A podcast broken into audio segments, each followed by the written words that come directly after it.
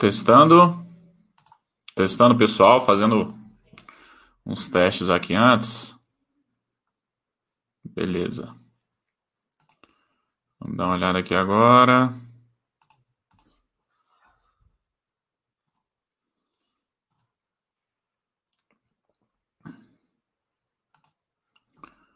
Boa tarde a todos.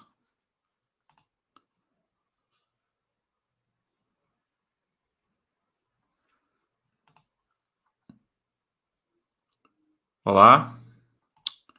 Pessoal,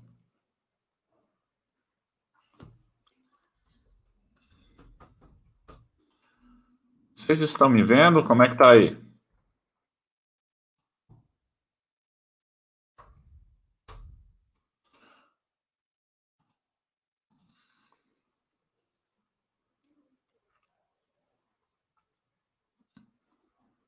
Boa tarde. Me confirma aí se vocês estão me vendo.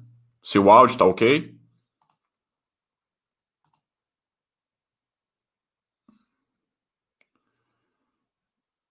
Beleza, maravilha. Deixa eu só confirmar aqui agora.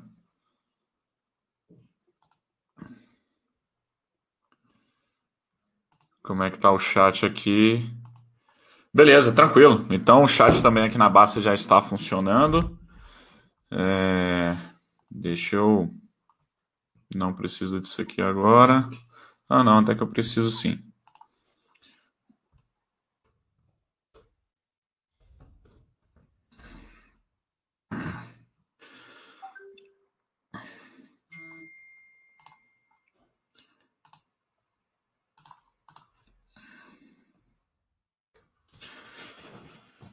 Bom, pessoal, sejam todos bem-vindos.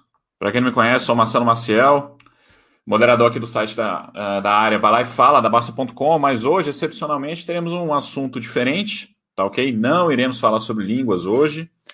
É, vamos ter um, é um assunto muito pedido aqui pelo pessoal, né? É, Para quem não sabe, pessoal, deixa eu. Uh, antes do, do meu parceiro Jonathan entrar, deixa eu só contextualizar. Assim que ele entrar, eu já, já vou colocar ele aqui, até para a gente fazer uns testes. Mas assim que. Eu vou contextualizar aqui porque que a gente está fazendo um chat sobre esse assunto, tá ok? E. Peraí, que o StreamYard aqui eu não sou muito familiarizado, então. Deixa eu ver aqui uma coisa.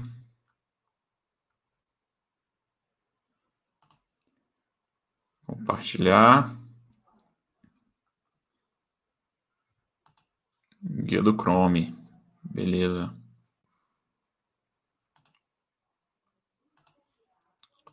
Compartilhar. Beleza, o Jonathan já está aqui. Um minutinho eu, eu aceito ele. Por enquanto estamos aí. Uai, não é isso que eu quero, não. Espera aí.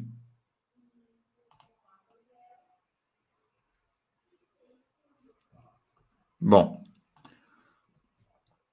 Pessoal, só para mostrar para vocês aqui antes, nós temos a parte da faculdade da Universidade aqui da Baster, né?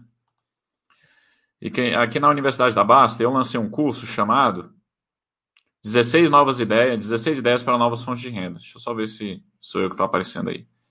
É. 16 novas ideias para fonte de renda. E dentro disso aqui, muitas pessoas vieram comentar sobre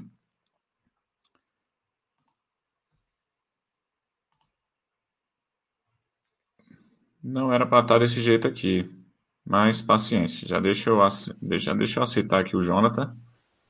Beleza? Daqui a pouco eu retorno. Jonathan, tudo bem? Tudo bom, Marcelo? Olá, pessoal. Tudo bem com vocês? Beleza. Tá me ouvindo bem, Jonathan? Te ouço bem. E você? Também. Deixa eu colocar o fone aqui, que fica melhor, já que vai ser um bate-papo. Maravilha.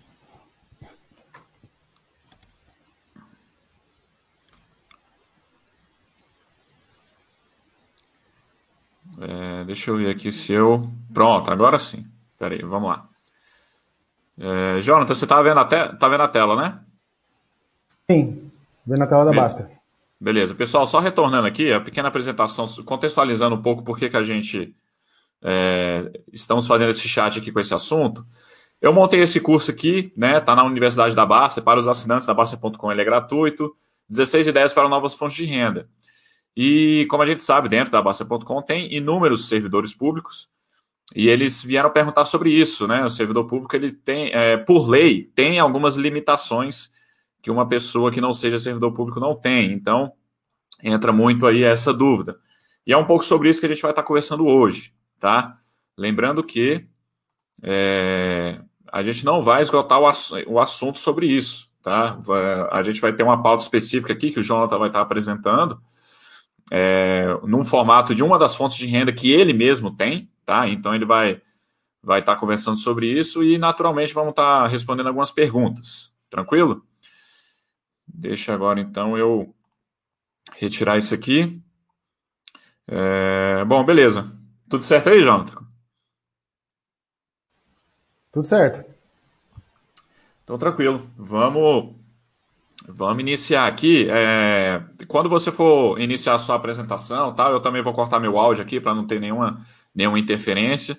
Se em algum momento a minha câmera fugir aqui, não preocupa não, tá? É, eu, eu estaria cortando porque eu estaria fazendo alguma coisa aqui sem, sem te atrapalhar aí, beleza? Beleza. Mas vamos fazer um. Antes da gente iniciar, vamos fazer um teste. É, que eu nunca coloquei para para que compartilhe. Interromper. Não está compartilhando na janela. Interromper compartilhamento. Cara, vê se você tem aí alguma opção de você solicitar para compartilhar a sua tela. Eu acho que está tranquilo aqui. Vamos ver se ele vai. Só você me colocar na transmissão. Então, beleza. Deu. Então foi, né? Okay. Então. Foi, tranquilo. Então, beleza. É, então, beleza, Jonathan. Obrigado aí pelo, por ter aceitado o convite. É, na hora que o pessoal foi tocando sobre esse assunto, eu, eu lembrei de você, já que a gente já tinha conversado, né? É, muito sobre isso. É, dessa, dessa renda extra que você tem, esse serviço que você presta dentro dos órgãos, né? Mas vamos começar com o basicão aqui. Me fala um pouco aí o, a, sua a sua trajetória dentro do serviço público, né? Sua formação até a trajetória. E, e depois entrando um pouco aí nessa questão de, de educador financeiro também. Legal. Primeiramente, Marcelo, obrigado pelo convite. É um prazer estar falando com o pessoal da Baster aqui. É um site muito bacana, acompanho há muitos anos, sou assinante e com certeza mudou a minha vida e mudou a vida de vários assinantes, né? Então, é um prazer estar falando com vocês aqui. E falando sobre a minha trajetória no serviço público, eu entrei para o serviço público em 2013. Eu fiz vários, vários concursos, né? Virei concurseiro, passei vários concursos, fiz, é, né? Fiquei aquela de estudar muitas horas por dia, mas o aprendizado, né? Esse trabalho valeu. Eu acabei entrando na Caixa Econômica em 2013 e aí, em 2016, eu entrei no STM, que é o Superior Tribunal Militar, né? Era uma lista do CNJ, foi aproveitada essas questões de, de concurso, né? Então, desde 2016 eu estou no serviço público é, como estatutário, né? No STM. E em 2016 coincidiu também, né? É, eu ter optado por esse órgão porque era um pouco mais flexível, questão de horário e tal.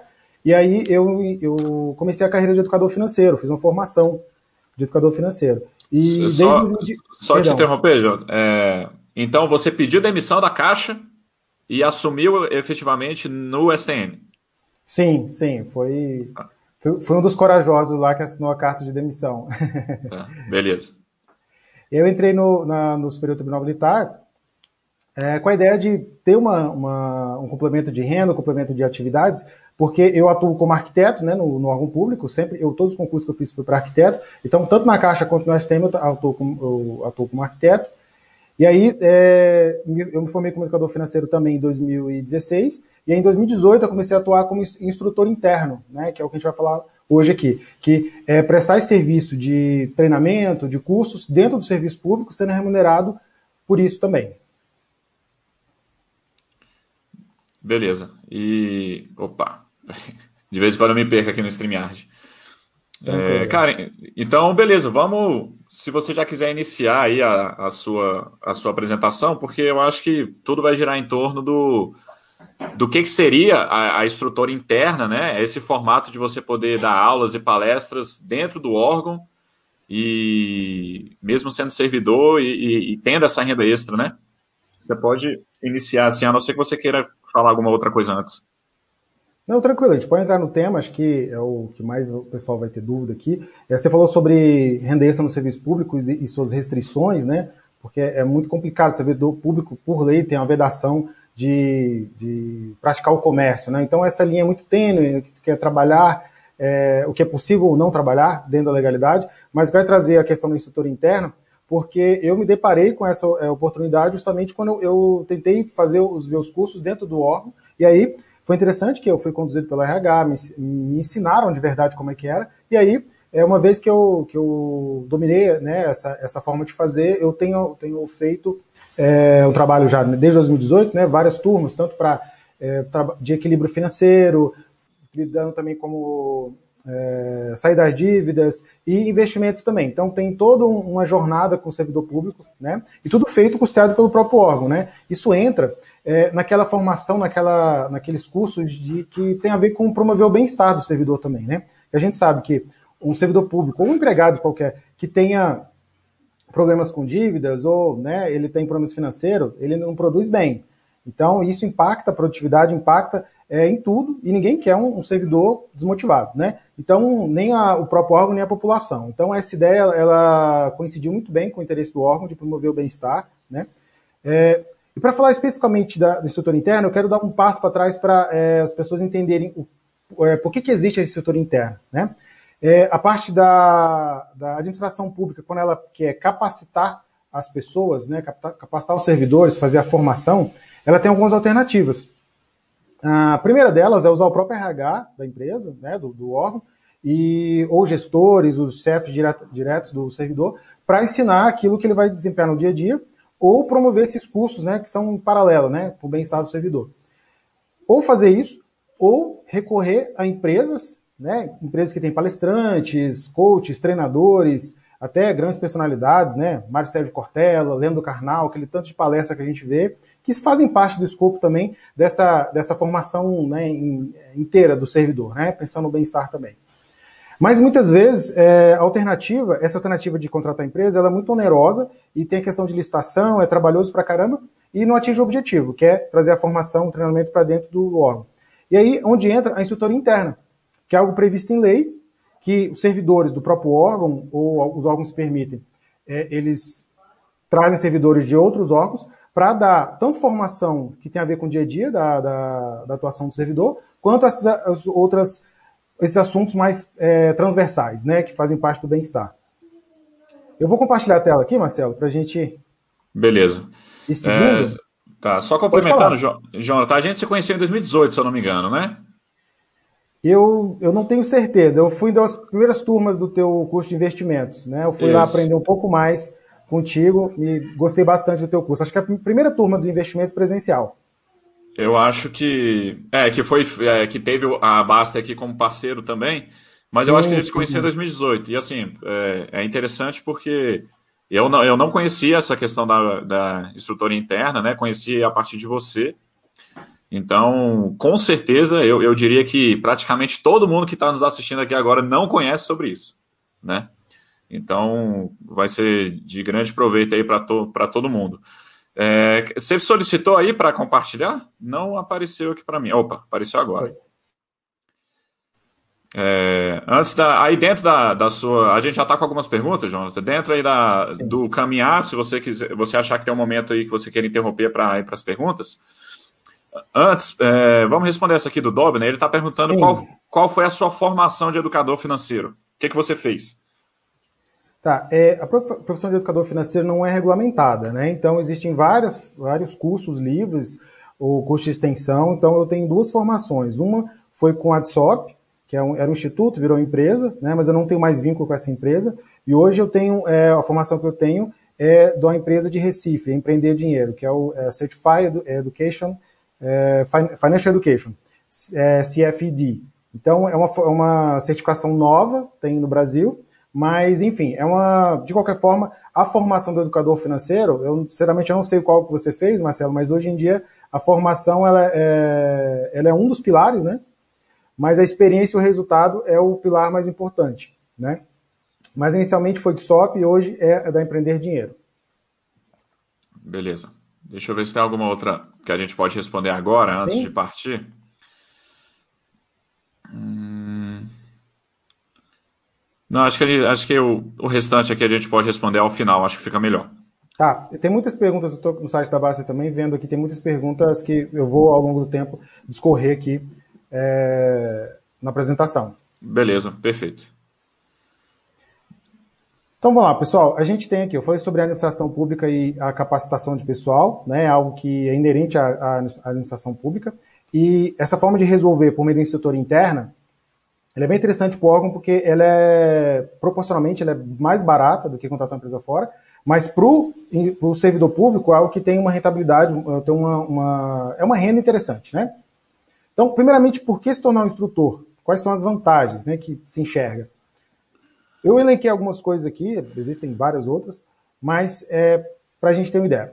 Renda extra com trabalho extra. A gente sabe que os órgãos eles têm muita restrição orçamentária para hora extra, né? Quase nenhum órgão permite fazer é, horas extras é, com, de maneira corriqueira ou eventual. Então, você querer trabalhar mais geralmente não é uma opção. Querer trabalhar mais para ganhar mais não é uma opção. Mas com a instrutora interna você consegue, trabalhando mais horas, ter mais renda. Outra questão, é uma segunda fonte de renda dentro da legalidade. Nós falamos sobre a, as restrições né, do, do, servidor público, e isso está dentro da legalidade, então não tem nenhum problema, é uma opção para você colocar mais dinheiro dentro de casa. A questão da remuneração, na média, é acima do próprio salário hora. Por quê? A gente vai ver que tem um índice que é o maior salário da administração federal, que alguns órgãos utilizam para calcular o valor da hora da instrutoria. E, lógico, você não vai ganhar o salário inteiro, mensal, do maior salário da administração, mas é, aquela hora de instrutoria que você está trabalhando, via de regra, ela é, costuma ser maior, o valor maior do que os, o, o, salário, o valor da hora que você já trabalha no, no teu cargo, entendeu? Outra questão é a remuneração que ela está fora do teto constitucional. Então a pessoa, ela pode, eu sei que a realidade dos brasileiros não é essa, né, ganham muito, muito abaixo desse teto constitucional, mas muitas pessoas, né, estão lá na frente na carreira do serviço público, já ganham lá 20 e poucos mil, quase 30 mil, e aí, é, nesse caso, a pessoa pode já estar tá no teto da remuneração e ainda assim fazer instrutoria e vai receber esse valor, ele não vai ser descontado. Uma outra alternativa, uma outra vantagem é empreender sem sair do serviço público. A gente sabe, como servidor, tem muita frustração, né? Seja por questão de ser muito engessado, muito burocracia, ou é, qualquer motivo, a pessoa ela tem vontade de empreender fora, e aí não com essa alternativa, ela poderia ou testar, empreender no serviço público para depois empreender fora, ou se satisfazer com esse, com essa, com esse ensino, né? Com essa atividade educacional dentro do serviço público. É, um outro ponto, realização pessoal, que muitas vezes o servidor público, ninguém sabe, ninguém dá moral para ele ali, mas ele tem um processo já muito consolidado, seja de legislação, de processos, de atividade do dia a dia, e aquele pessoal daquele órgão não, não, tem, não dá muito valor, mas outros órgãos não detêm aquele conhecimento, e aquele conhecimento que ele tem, ele poderia ensinar outras pessoas e acelerar os processos, acelerar a produtividade é, dos outros servidores, e muitas vezes simplesmente ah, aquele colega, aquele servidor, ele não sabe que ele tem né, um, um nas mãos e ele poderia trabalhar com isso. E outra forma é uma realização fora da atividade principal. Né? Eu sou arquiteto, formação, e faço educação financeira também fora do órgão. E aí eu estou atuando fora da minha atividade do cargo.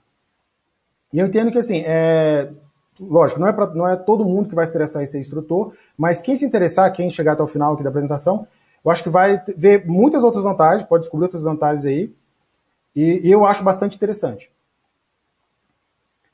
E falando propriamente, né, o que é a instrutoria, né, alguns critérios específicos aqui. É, a instrutoria interna é uma atividade educacional. Então a pessoa tem que gostar do ato de ensinar, de passar conhecimento, ou pelo menos gostar desse ambiente, né, ajudar alguém a dar aula e tudo mais. Então, é, a pessoa tem que ter algum interesse sobre educação.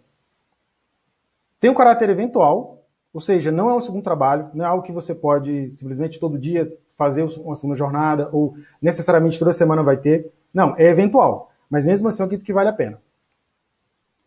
Você não precisa ser o professor, aquele que ensina, que lá tá, que é o frontman lá, ensinando as pessoas. Mas o professor é o mais remunerado dentro dessa estrutura da estrutura interna. E aí existem vários papéis, né? Além do instrutor, a gente tem aqui design instrucional, coordenador, design gráfico, revisor, tutor barra facilitador e o próprio instrutor. Né? Só para vocês terem uma ideia de atuação, o design instrucional é aquela pessoa que ela desenha o treinamento, né? ela define escopo, roteiro, quantidade de horas, se é online, se é offline, é, toda a cara do treinamento, né? Seria é, dentro do mercado, fora aí, né, de curso, seria, por exemplo, como um coprodutor de um curso. É, já o coordenador, ele vai estar tá atuando mais no sentido logístico, né, do, do, durante a atuação do treinamento ali, do instrutor, ele vai estar tá coordenando as pessoas que estão em volta, é, os recursos, a parte de TI, é, o coordenador tem um papel muito importante. Design gráfico, alguém que gera os, os materiais, seja as apostilas, os é, slides e algum layout de um site específico. Pode ser um, um programador, né, que seja design gráfico também, pode trabalhar com isso. O revisor, que vai estar mais a questão dos textos, da apostilas ou de material escrito que tenha no curso.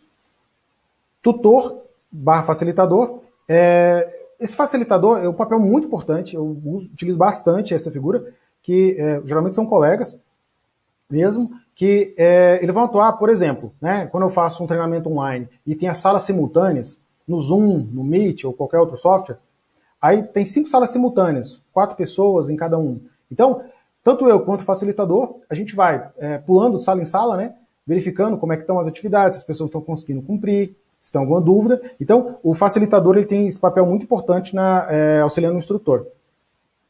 Mas, é, Via de regra, na minha atuação, e eu vejo as pessoas próximas, a gente tem muito mais a figura do instrutor fazendo todos esses outros papéis que eu falei, é, com o auxílio do facilitador, tutor, e, a, e até para caracterizar esse facilitador dentro do, do processo né, de, de contratação do instrutor, é, eu não vejo como muito comum. Geralmente esse facilitador é até alguém é, que está fazendo de maneira voluntária para aprender. Mas é possível caracterizar a atividade direitinho de cada um vai fazer e você colocar outros colegas para ajudar no processo de desenvolver um curso. É, nós temos aqui previsão legal. Né, muitos, os servidores públicos geralmente é muito ligado à lei, né, porque a gente só pode fazer aquilo que a lei determina. Então, é, nós temos lá um enquadramento da lei, lei 8112, né, de 90, que é o Estatuto dos Servidores Jonathan. Públicos. Perfeito, pode falar. Desculpe interromper. Só aproveitando, já que você vai entrar na previsão legal, tem uma pergunta aqui falando sobre o fundamento da remuneração estar fora do teto constitucional. Se você puder abordar já nesse, nesse tópico aí.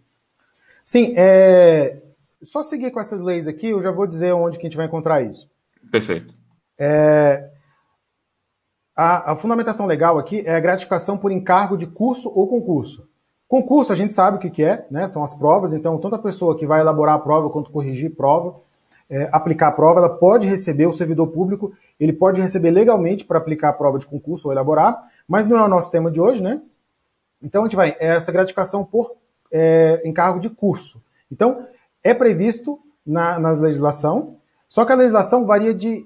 Cada órgão tem a sua, ou cada órgão ele pega, né, seja do Estado, do Distrito, do, do, ou da União, ele vai pegar emprestado esse conjunto de leis, mas a gente tem, via de regra, a definição na Lei 812 de 90, a União, os órgãos federais, então tá já escrito que a estrutura interna é devida, que ela tem, a, tem os tetos de remuneração, e lá quando a gente fala é, sobre estar tá fora do, do, do, do do teto constitucional, ela vai aparecer. Eu não tenho certeza agora se está na lei, lei 8112, mas alguma dessas leis ela vai estar tá aparecendo. É, e aí o que acontece? O que manda mesmo é a legislação do órgão, é o normativo, o regulamento interno do órgão. Muitas vezes, o órgão ele simplesmente ele se remete a uma legislação local, que é do estado ou do município. E essa legislação ela está mais bem caracterizada do que a Lei 8112. A Lei 8112 ela é muito geral. Então, com certeza, se o órgão tem estrutura interna, ele vai estar tá deixando lá é, bem explícito de que essa remuneração ela não integra, é, ela está fora do teto constitucional. É, e aí, tudo que eu vou falar a partir de agora é, acaba sendo um apanhado de vários órgãos que eu é, estudei ou que eu conheço pessoalmente, de, é um coxa de retalho de legislação. Então, existem as situações típicas e existem as exceções. Então, é lógico, não dá para a gente pegar a legislação de todo o Brasil e principalmente na internet tem muita gente, muitos órgãos que não disponibilizam de maneira tão fácil, mas dá para ter uma ideia muito boa como a coisa funciona. Quem pode ser o instrutor?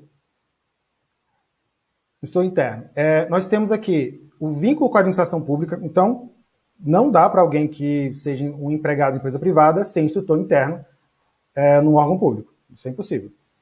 É, aí, no caso, a pessoa pode ter uma empresa de treinamento, de educação, e ela prestar um serviço como contratada, mas como instrutor interno não dá. Né? Tem que ter um nível de escolaridade compatível com o exigido, específico lá do regulamento, e tem o caso de servidores de outros órgãos também que podem, ser, podem atuar, mas vamos ver especificamente cada um desses itens aqui. O vínculo com a administração pública, a gente tem o servidor, o empregado quadro permanente, ou seja, aquele que é concursado mesmo, passou no concurso. Magistrados podem ser, podem ser instrutores internos, e é muito comum em escola de formação de juízes, né, os próprios juízes darem aula de, do dia a dia do, do, do que é a magistratura. É, comissionados, então, a pessoa está no carro comissionado, que ela não é concursada, também pode ser instrutor interno. Militares. E aí eu coloquei aqui, inativos é geralmente é exceção à regra. Os órgãos, em geral, não permitem que inativos, né, aposentados, pensionistas, eles sejam instrutores internos. É, eu coloquei aqui exemplo, né, o CNJ, o STM, né, o Superior Tribunal Militar, ele, eles permitem que inativos sejam instrutores, mas a maioria dos órgãos não permitem. A gente tem sobre o nível de escolaridade, né, tem que ser compatível com o exigido. E aí, é lógico, depende muito da atividade dos órgãos, mas a formação, é, eles privilegiam muito que o, o, a pessoa tenha no mínimo nível superior. Né? É, eu achei, por acaso, um órgão, que é o Ministério da Saúde, que permite que, no nível fundamental, a pessoa possa atuar como gestor interno.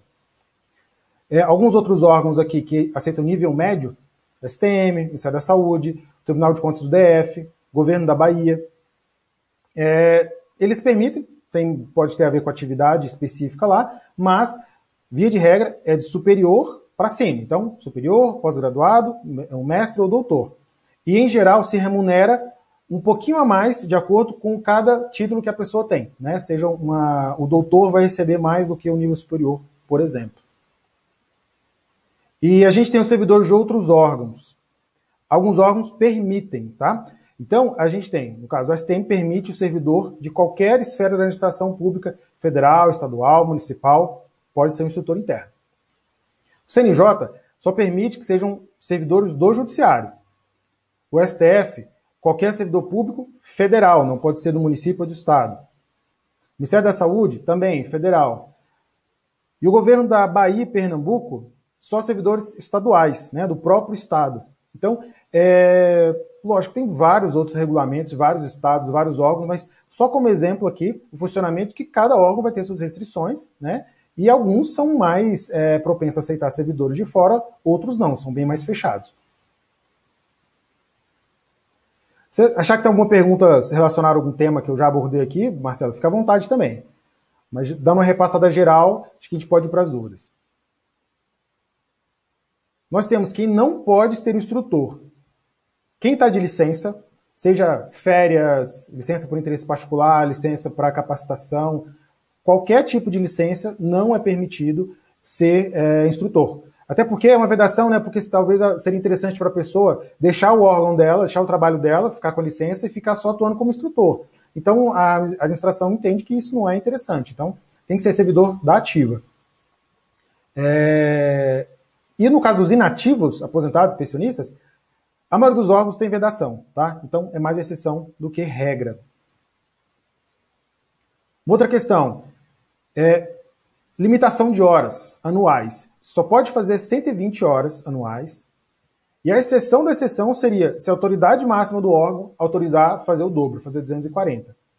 Então, na média, seria você fazer 10 horas por mês de estrutura interna ou 20 horas. Mas é melhor se apegar mais a, a uma projeção de 10 horas por mês do que 20, porque realmente o, tem que ter a autorização do presidente, do diretor do órgão, não é algo tão comum. A questão da instrutoria versus expediente, né? O servidor ele tem que estar ativo. Então, somente os órgãos que têm lá 8 horas por dia de trabalho, como é que você vai fazer essa, essa instrutoria? Qual horário? Né? Então, você tem a compensação de hora ou fora do horário de expediente. É bem difícil, né? Você dá uma instrutoria fora do, do horário. É, até porque os, os, servidores até preferem fazer dentro do horário do expediente, né? Até porque o cara vai ter que separar um horário de noite, fora do horário, é difícil encontrar. Então, a formação ela ocorre geralmente no horário do expediente, o servidor compensa e você tem até um ano para compensar horas. Isso aqui é bem, bem regra mesmo no maioria dos órgãos. Então, isso é um controle específico de, de ponto, que você vai ter até um ano para poder ser compensado essas horas. Se não for compensado, aí você perde a remuneração, não da instrutoria, você perde a remuneração do teu cargo, né? Daquele, daquelas horas que você deixou de trabalhar. Tem uma exceção curiosa aqui, que é o governo da Bahia, que ele permite trabalhar durante o expediente, e aí ele vai pagar o salário e vai pagar 60% do que seria a estrutura interna. Então, a pessoa está ganhando mais do que ela, ela ganharia se estivesse só trabalhando, né? É uma alternativa interessante. Jonathan, é, no, seu caso, no seu caso concreto, a compensação você faz no sábado, é, você passa mais duas horas no dia, trabalha até mais tarde? Olha, vou te falar que a arquiteto trabalha bastante, né? Porque o projeto nunca acaba. Sei que você é da engenharia também. Então, essas horas extras sempre tem, tem como fazer. Então, o órgão permite até duas horas por dia, né? É, então, é algo que é feito ao longo do ano, assim, sem muita preocupação. E, via de regra, eu, eu sempre tenho horas positivas, banco de horas. Então, acaba, né, no caso, se fosse necessário, é, a, na verdade, assim, vai abatendo essas horas positivas que tem. Tá. Ou, é. no meu caso do órgão, é, que eu trabalho, o expediente é na parte da tarde, vai até às sete da noite, é, então dá pra, daria para fazer de manhã. Então, os dias que tem instrutoria, eu, eu até trabalho um pouco pela manhã, para poder não ficar com essa hora, o dia inteiro, né, de hora negativa. Entendi. Então, é, hoje, hoje você só trabalha, é, só prestou para o STM ou para algum outro órgão? Eu só fiz para o STM. Questão de posicionamento também, que eu estou tentando fazer fora esse trabalho de educação financeira, então questão de agenda não estou fazendo para outros órgãos. Mas poderia fazer, porque treinamentos ficam, ficam prontos, né? O que eu tenho feito é repetir esse treinamento dentro do próprio órgão. Mas é, é bem possível de próximos, próximo ano eu fazer fora do STM. Tá. E, e qual que é a frequência assim que você que você faz o treinamento? Eu imagino então, que tu, tudo é, é o próprio órgão que gera a demanda, né? É, nós tivemos uma, uma situação assim, é, lógico, a pandemia frustrou planos e né, situações muito piores é, do que só essa expectativa de trabalho, mas é, nós tínhamos, eh, no começo do ano passado, nós tivemos um planejamento, eu sentei com a RH e planejei ações mensais, seriam palestras com temas, é, por exemplo, Dia das Mães, é, Dia dos Pais, e aí tem a Semana da Educação Financeira, então tem, tem, ia ter uma agenda bem, bem bacana, mensal, de, de no mínimo uma palestra, mas tentando sempre um treinamento, né? É, e aí não foi possível, no primeiro semestre ficou aquela loucura, né? Porque a gente queria fazer presencial, Aí no segundo semestre a gente viabilizou as primeiras turmas online, né? Então é, eu consegui rodar o ano passado a turma de equilíbrio financeiro, outra turma de investimentos, outra turma de dívidas, né? Para é, se livrar das dívidas. Essa turma ela tem, tem, feito, tem sido feita pelo menos uma vez ao ano, cada uma das turmas. Mas a possibilidade, né, agora, é, é de tentar fazer algo mais frequente. Mas, assim, depende muito do planejamento do órgão de capacitação. Né? É, então, assim, a frequência que eu fiz né, foi pelo menos um, um treinamento de cada, de cada área dessa, né, educação financeira, por ano. Mas a, tem possibilidade de fazer, né, eu espero que 2022, 2022 seja assim, pelo menos uma ação por mês. Beleza. Continuando aqui a respeito do pagamento, como é feito. O servidor do órgão, ele consegue é, receber direto um contra-cheque. Está até previsto nos normativos, tá? Eu vou colocar um exemplo aqui, isso aqui não tem nada demais porque é público, né? O salário do servidor público, ele é público. E eu destaquei um contra-cheque aqui que foi específico de um setor interno, porque eu fiz a última é, do, de 2020 em novembro, mas é, já tinha sido mandada a folha de pagamento de dezembro. Então, esse contra-cheque ficou só da instrutoria. Né? É, tirei os, cargos pessoais, os dados pessoais aqui, mas é, a gente tem, ó, como que apresenta um contra-cheque? Um crédito né, de gratificação por encargo de instrutoria interna, referente a 11 de 2020, o valor R$ 7.300, e aí o imposto de renda, debitando aqui, é 2022. Então, dentro da tabela do imposto de renda, o valor líquido, R$ 5.300. Isso aqui por uma aula, é, por um treinamento, se não me engano, foi de 12 horas. Tá? É, na verdade, eu até estendi mais, o pessoal é, é, gostou bastante, eu coloquei mais coisa extra, então acho que ficou mais uns dois dias a mais, deve ter dado umas seis horas a mais. É, isso, né, pro bono, não cobrei a mais. Mas é, esse aqui foi o treinamento de 12 horas. Então você vê que é um, é um valor considerável. Para renda extra, é bem interessante. Né? Tem, sabe que serviço público no Brasil não é regra ganhar muito, é, principalmente cidades menores do Brasil. Isso aqui poderia ser, ser um equivalente a um mês de salário, até mais de um mês de salário de um servidor público, dependendo do seu cargo. Né? É, bem interessante. Deixa eu te perguntar. Aí, nesse caso, você falou, você falou que foi um treinamento de 12 horas. Você ajustou isso com o RH e estava autorizado 12 horas, então. Já estava pré-autorizado essas 12 horas. Sim, é, vou mostrar no finalzinho a respeito de como a gente faz né, para poder fazer inscrição, mas isso aí tem que ser costurado com o RH. Porque o que acontece é o RH ele quer contratar pessoas capacitadas para fazer a instrutoria, e aí o documento que é gerado para você se inscrever, ele já tem, chama de é, plano de trabalho, né, que contém a quantidade de horas, quantidade de dias e todo o escopo do treinamento, ou aquele roteiro, né? É como se você fosse vender um curso e você quer inscritos. Então você vai dizer o que, que o curso tem, né? Os tópicos, as aulas e tudo mais. De maneira resumida, mas o RH ele compra essa ideia, né? E aí o próprio RH ele tem que é, fazer um, documento, um termo de referência, para a contratação do, do, do, instrutor, e aí tendo orçamento, que ele é aprovado e tudo mais, e aqueles documentos, eles ficam oficiais, ou, muitas vezes, por falta de recurso ou por falta de agenda, você ajusta o, o, teu, o teu plano de trabalho. Ah, não tem como fazer 15 horas, 12 horas, vai ser só 9. Ok, refaz, mas o RH ele tem total concordância e isso, isso fica oficial. Beleza, mas aí, por exemplo, você comentou aí que passou algumas horas tal. Se você quisesse chegar, não, porra, eu, eu não trabalhei 12, trabalhei 15. É... Olha, assim, Bem, assim, eu não, te, não tentei, eu, eu acho bem pouco provável, não, eu não vi nenhuma previsão legal para isso, para fazer uma adicional. Talvez seja certo. possível, mas via de regra, eu, eu acho que o, o, combinado não sai caro, né? Então foi combinado 12 horas, seja pago 12 horas.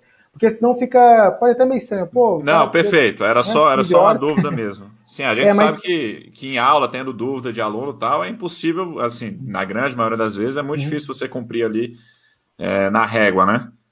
É, mas a experiência tem mostrado, assim, esses treinamentos que eu fui é, ministrando, eles estão aumentando a carga horária.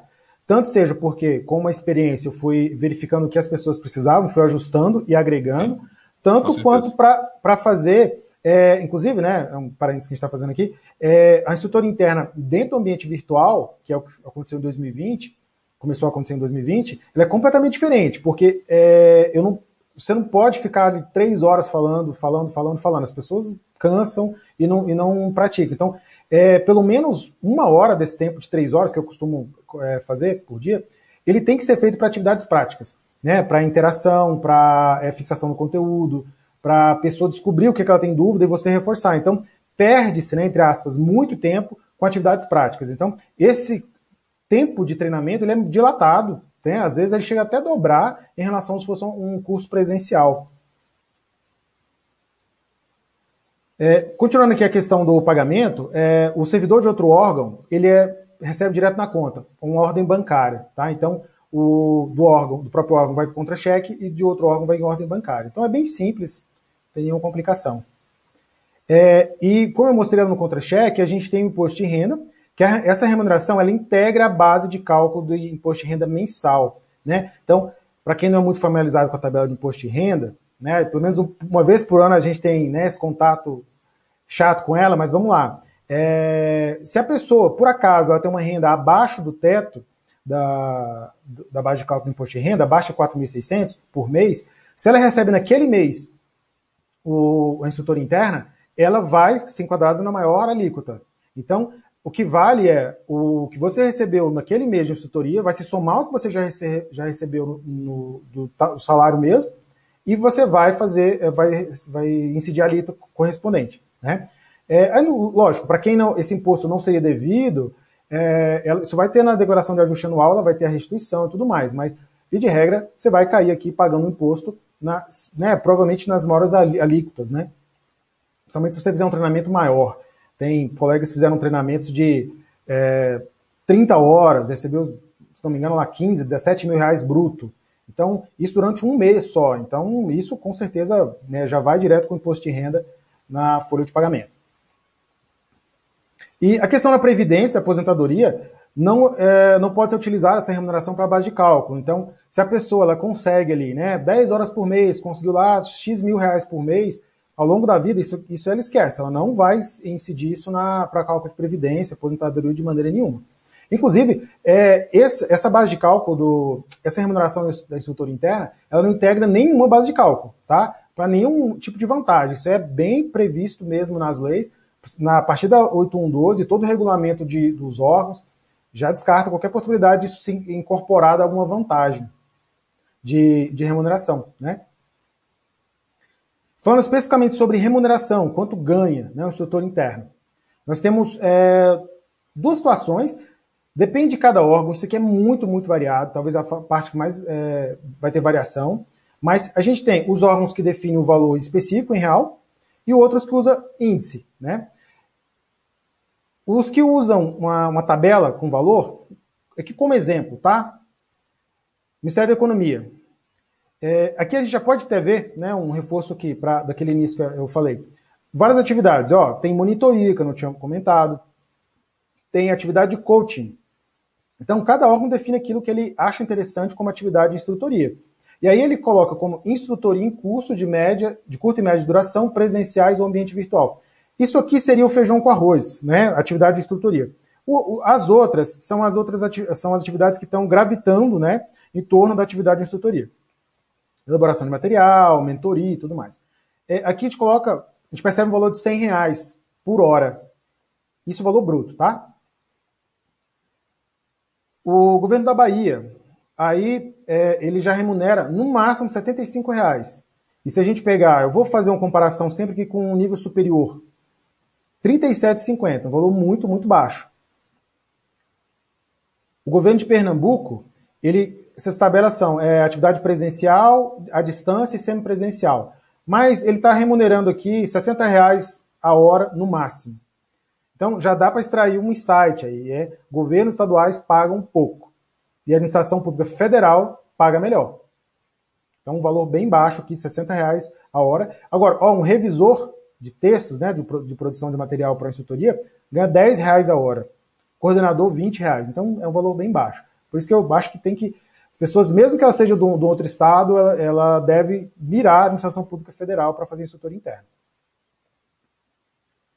E um, agora o exemplo de, de remuneração pelo índice. Que índice é esse? É, é uma porcentagem do vencimento da administração pública federal por mês, do maior vencimento, na verdade.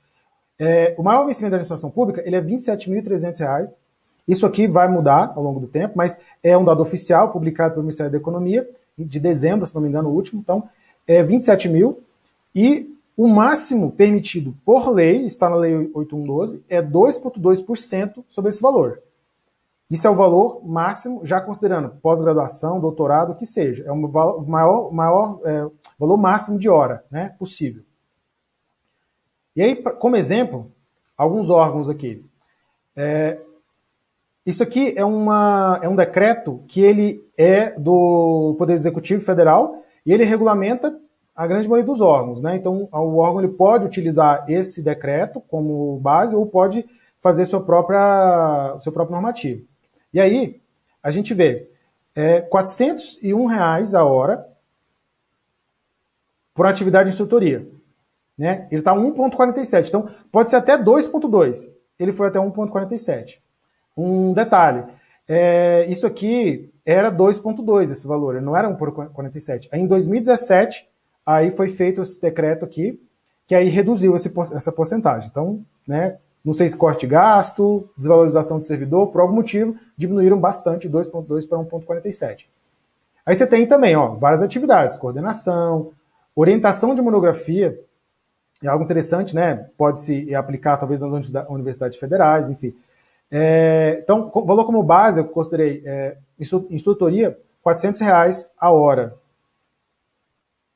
É, aí a gente tem o CNJ, ele já coloca, ele já divide aqui, ó, nível médio, superior, pós-graduação, mestrado, doutorado. Esse essas diferenças aqui, elas são, são bem comuns, tá, nos órgãos da administração federal. E aí a gente tem ação de capacitação e logística. Então ele está bem separadinho. Mas só para a gente é, comparar, né? Está dando 546 reais. Então é muito diferente daqueles 37 reais que o governo da Bahia está pagando, né? Então, 2%. Mas ele pode chegar, se a pessoa tiver doutorado, ela pode chegar nos 2,2%, que seria realmente o teto da estrutura interna. STF, 436 reais a hora. Ele vai de 1,6 a 1,8, não chega até o teto. Tribunal de Contas do DF, é, ele coloca aqui 1,10, dá 300 reais a hora. Mesmo assim, é um valor de hora muito interessante. Né? Muitos cargos não recebem esse tipo de, de valor por hora. Aqui a Universidade da, do Paraná coloca em 92 reais. Nessa aqui, é, esse normativo ele ficou misto, né? ele colocou tanto a porcentagem quanto o valor. É, então facilita a vida de quem está procurando aqui qual órgão fazer. Então, 92 reais por hora. Mas ele tem aqui, se for formação de carreiras, provavelmente um magistrado ou um servidor que é específico lá, numa atuação de formação de carreira, é, da universidade vai receber 141 reais. Então, com isso, Marcelo, a gente tem a, a repassei de maneira geral como que funciona, né? É, tem uma última parte aqui, como se tornar instrutor, mas acho que a gente pode abrir para perguntas aí, ver o que o pessoal está falando. O que, que você acha? É, beleza, vamos para as perguntas, depois a gente retorna, porque de fato é uma pergunta que eu, né, que eu vou fazer ao final. Né, o pessoal que está nos assistindo aqui, né, o que, que eles têm que fazer para eles começarem a, a, a, entrar na instrutoria interna, né? Perfeito. A gente viu que realmente a remuneração é bem interessante aí na União, né? Então, com certeza o pessoal vai ter muito interesse. Vamos começar aqui pelo, pelas perguntas da, da Baster, que são, me, são menos. Algumas coisas aqui, Jonathan, não, não tá muito, não tem muito a ver com a instrutoria interna, mas é, acho que a gente pode abordar e naturalmente, se nem eu nem você souber responder, depois a gente busca.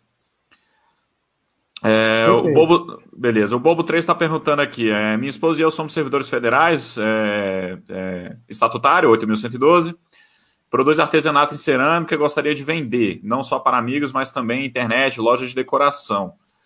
Não podemos ser MEI nem vender como pessoa física. Lei proíbe o comércio, além do IR inviabilizar. Consultamos uma contadora, mas ela disse via limitada teríamos que ter prolabore de pelo menos um salário. É... E aí o salário tiraria do Simples Nacional inviabilizando o negócio. Perguntando se tem alguma dica. É, sim, é, o servidor público tem as limitações, e isso tem que ser encarado como um fato. Né? Então, se a pessoa ela quer ter uma renda que ela advém de, um, de uma atividade empresarial, né, mais que ela seja lá na faixa do simples e tal, ela precisa ter outros sócios, sócios administradores, não tem para onde fugir. Ah, a pessoa e a esposa é servidor, então vai ter que ter uma terceira pessoa. Né, para responder, inclusive, sobre todos os atos praticados, né, se a pessoa tem dívidas trabalhistas, tudo mais, é, tem que ter uma terceira pessoa para trabalhar nesse sentido. É, então, assim, a gente não está aqui para dizer como burlar a lei, né? Mas na verdade a ideia é que, assim, dentro da lei a gente tem como escapar. Se não tem, não pode, não pode. Então, infelizmente, ou felizmente também, um terceiro sócio aí pode ajudar o negócio do, do colega. É, puxando aqui essa, essa, hum. essa ponta, no caso dela, ela poderia hum. vender como pessoa física e ser tributada em 27,5? Poderia, né? O que, que você acha?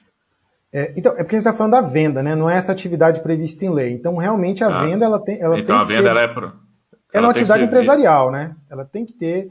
É, é, ela tem que estar registrada como empresa. Ela não precisa nem ser administradora da empresa. Ela pode ser uma, uma sócia majoritária, mas não ser administrador. O que a, a lei veda não é que o servidor público seja sócio. Ela veda que ele seja administrador da empresa. Perfeito. Né? Exato. Eu vi uma é. pergunta aqui é, a respeito do uh, se a atividade de instrutoria seria possível exercer atividades rurais, pecuária e agricultura.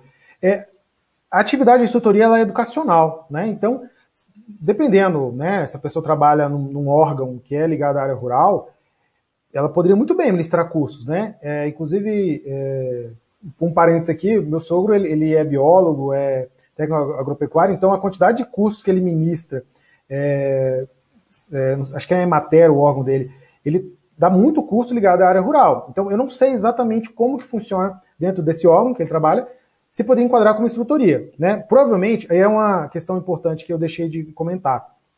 A instrutoria, ela não pode é, ser uma atividade que você já faz no dia a dia. Então, imagina, um professor não pode dar mais aulas e falar que é instrutoria. Não, ele já dá aula, aquilo ali é a, é a profissão dele. Eu, como arquiteto, eu posso lá, durante o treinamento dos meus subordinados, eu não posso chamar isso de instrutoria. Isso faz parte da minha atuação. Então, é, a instrutoria, ela é justamente para aproveitar essa, essa, essa questão de que, assim, é, cada pessoa tem sua especialidade e tem sua vocação. Então, dentro do serviço público, você aproveitar a, a, a capacidade que a pessoa tem para exercer no cargo que ela já tem, e em outras habilidades, hobbies que ela já tem, você aproveitar. Então você pegou o mesmo profissional, que já é um servidor público, mentalidade de servidor público, e você faz com que ele é, sirva a administração pública duas vezes. Então, para a administração é muito interessante. É, e, especificamente com a pergunta, eu acredito que sim, dá para fazer atividades de agropecuária, mas vai depender do órgão que a pessoa né, quer se candidatar. É, beleza. Vamos para uma outra aqui. Gostaria de saber uh, sobre freelancers, se é possível, e um possível emprego privado na área de programação. Algum problema para ser servidor no Judiciário Federal? Não ficou muito clara aqui a pergunta. É, é. É, não ficou claro para mim também, mas eu acho que assim, é, hoje em dia é muito interessante, a internet permite que seja fazer trabalhos freelancer para né, no Brasil e fora do Brasil. Então, eu acho que é, na, na carreira do servidor, ele tem que ter essa, uma certa proximidade, tanto com o RH quanto do jurídico do, jurídico, do órgão, para ele entender é, onde que ele está pisando, né? Se ele está prestando serviço para outras empresas, é, se isso aqui é algo possível, se não é, se ele deve fazer uh, muitas atividades, tá? Uh, elas poderiam ser enquadradas como atividades paralelas. Na verdade, sim, não são muitas, é mais a parte de, de dar aulas, né? Ser professor, isso é previsto em lei. Mas se a pessoa ela tem um contato com o RH, tem um contato com o jurídico ali, ela vê qual é o passo a passo para não ficar ilegal. Porque o que pode acontecer, né, é, assim, tem dois lados. Se a pessoa ela tem uma, ela prospera nesse segundo negócio dela, o suficiente para ter uma projeção, ter uma renda muito grande, isso vai chamar atenção, inclusive da receita. Vai chegar uma hora que ela vai ter que dar adeus ao serviço público. Pode ser uma coisa boa também, né? Mas até lá ela está ilegal. Então o ideal é a pessoa ela consulte os advogados e o RH do órgão e tenta andar na legalidade para não ter problema, né? Não ser surpreendido. É, eu vou, vou acrescentar aqui, Rogi, não sei se está se tá correto a, sua pergunta, mas assim, é, é, trabalhar no Judiciário Federal, se o órgão ele não vedar, ele não for atividade exclusiva, né? Como a gente sabe que polícia é, professores em universidades é, né? Você pode ser empregado CLT de alguma empresa, tá? Desde que seja compatível os horários não vai ter impedimento em relação a isso. Você vai receber como empregado CLT. E se você quer prestar freelancer, aí é a mesma coisa. Você pode é, abrir uma empresa não sendo administrador, ou então você pode receber como pessoa física, mas aí a tributação vai lá, vai lá em cima. Né?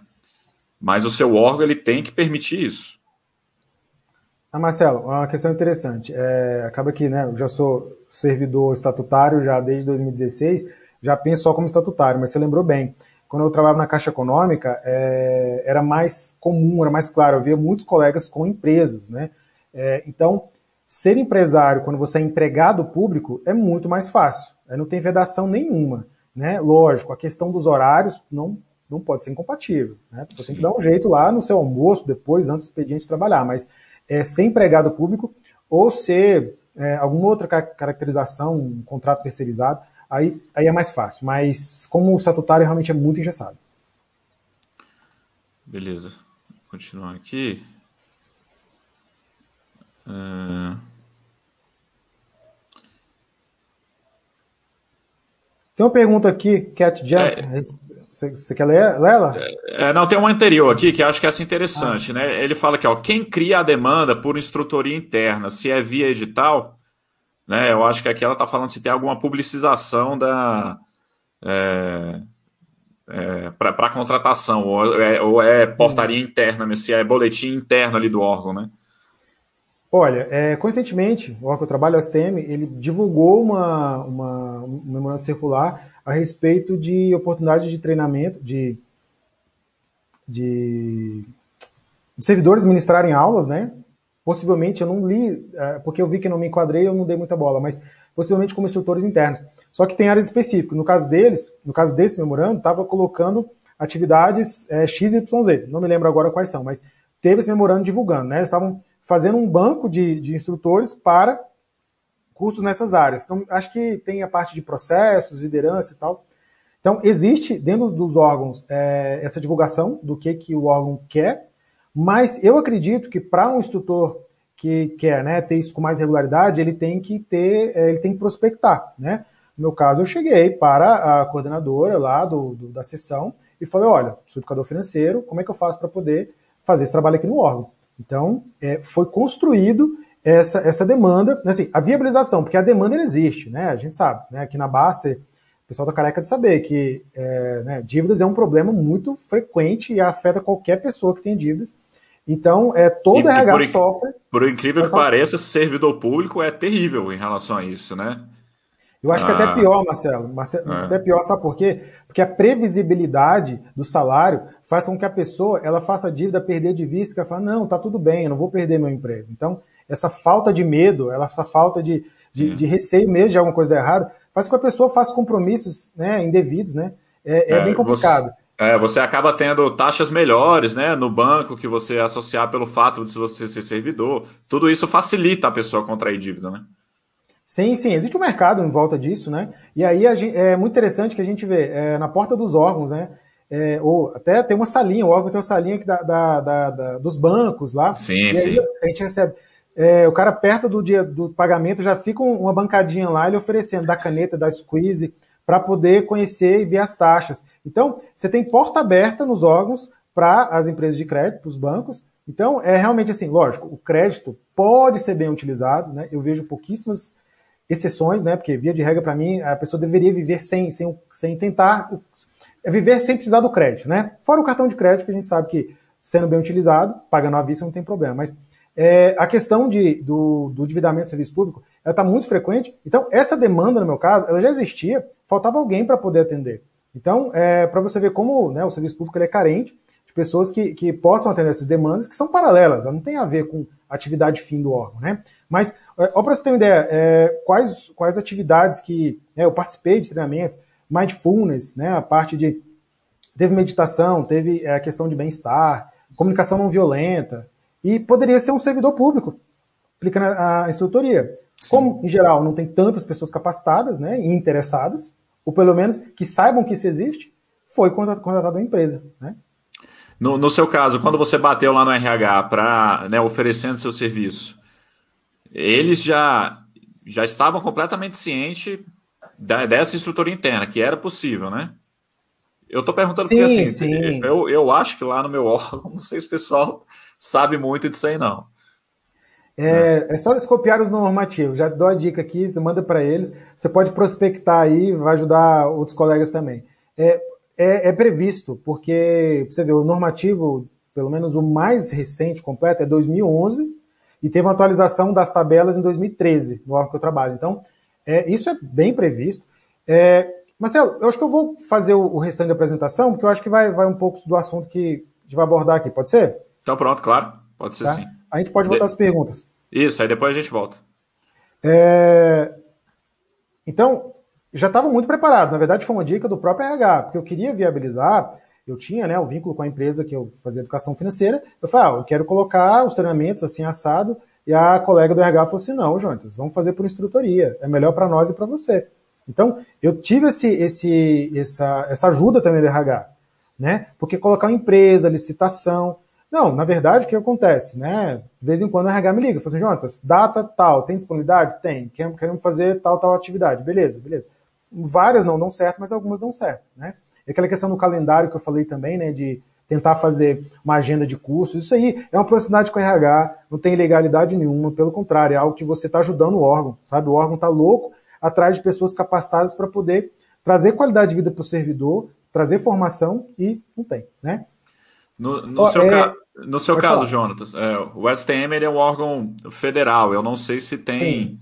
eu não sei se tem é, sedes espalhadas pelo Brasil, mas já aconteceu o treinamento de pessoas virem de outra cidade, ou se no, ou, ou no caso do online, se tinham pessoas de outro estado?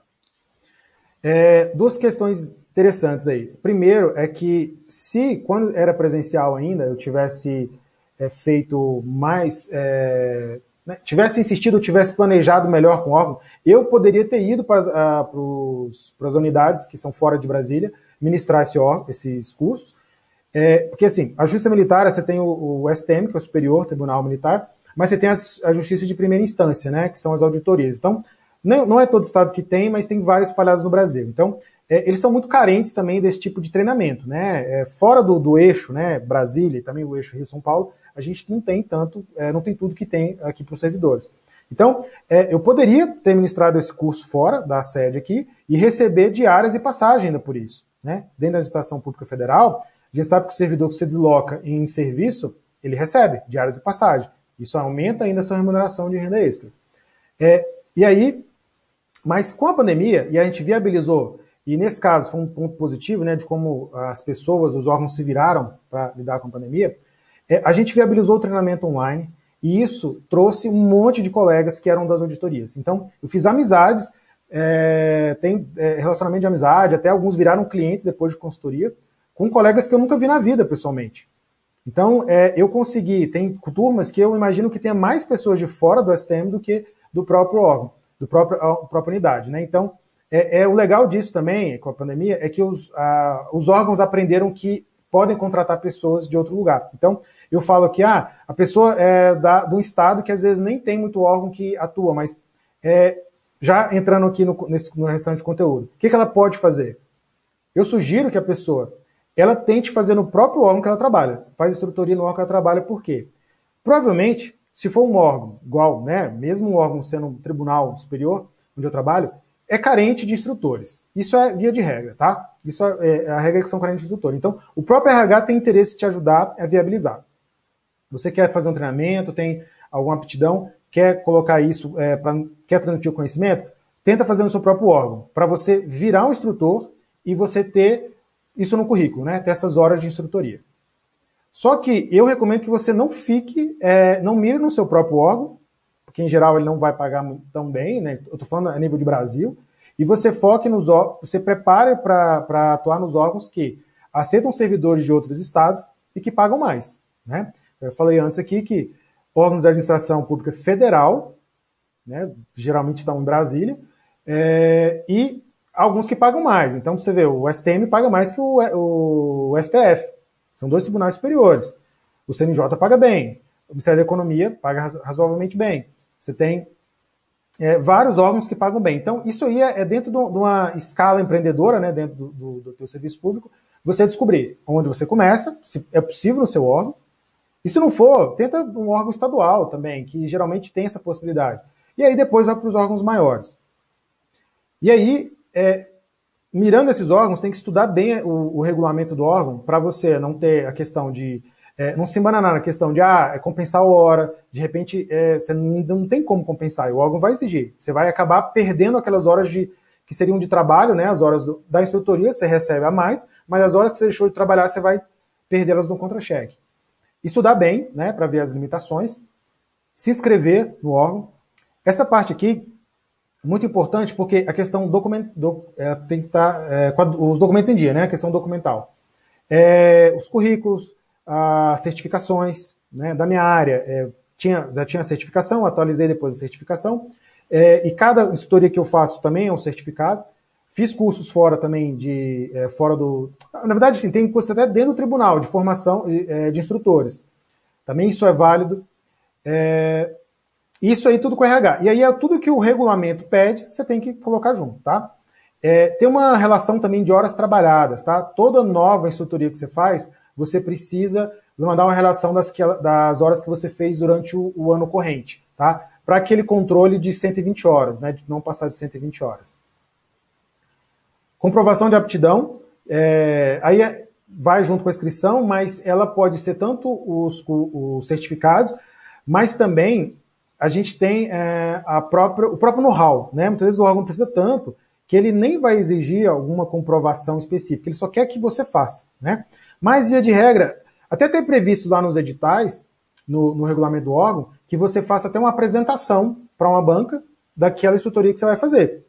Você não vai fazer as 12 horas, por exemplo, mas aí você vai passar uma hora ali discorrendo tudo mais, pra, porque é, o, a instrutoria ela custa dinheiro, do, tanto para pagar o instrutor, mas também tem aquele capital de, das pessoas paradas sem trabalhar, naquele momento que é de, de, de dentro do expediente. Né? Então, isso custa para o órgão produtividade.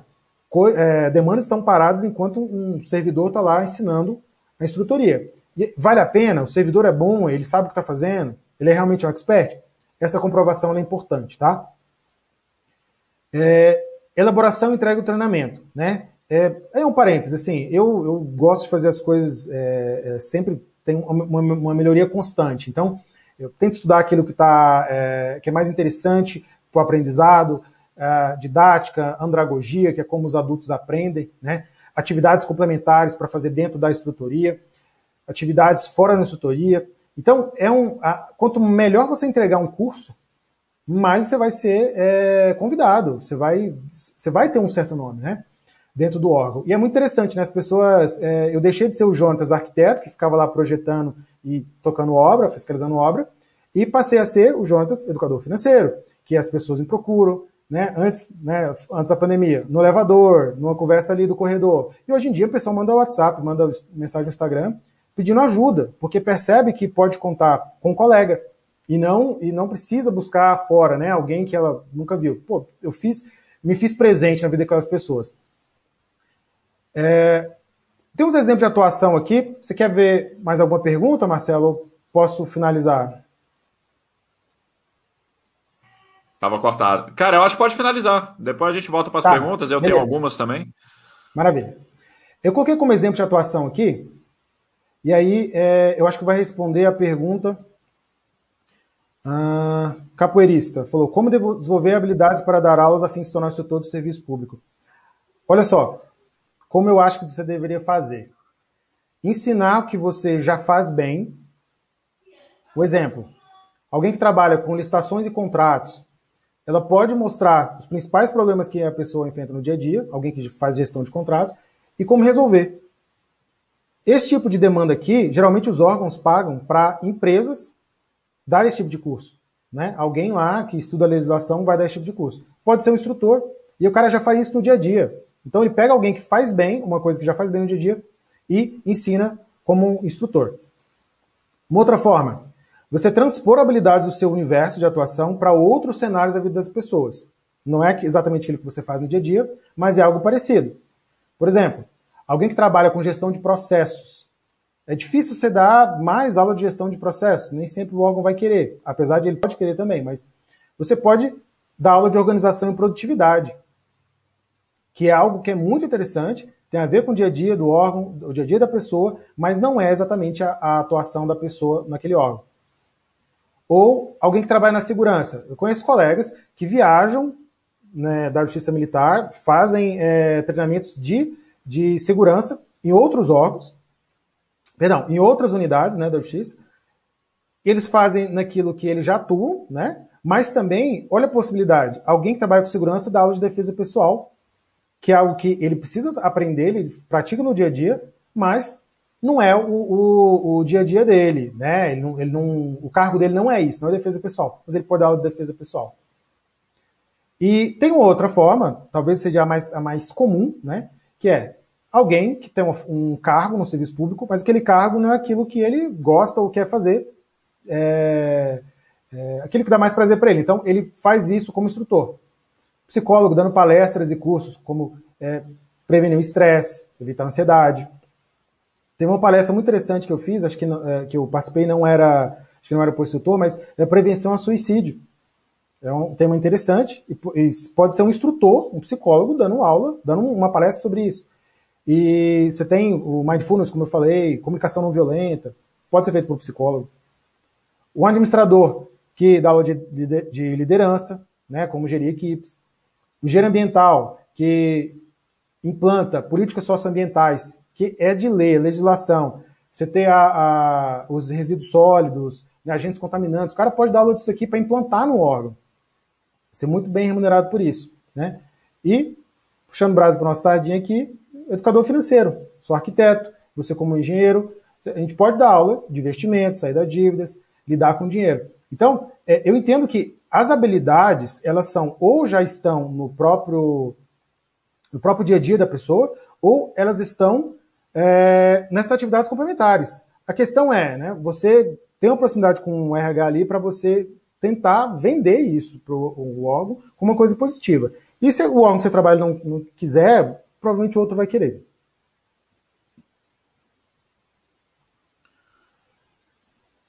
Beleza. Vamos retornar para as perguntas. Eu vou deixar Sim. as minhas mais para o final. É... Tem uma aqui, cadê?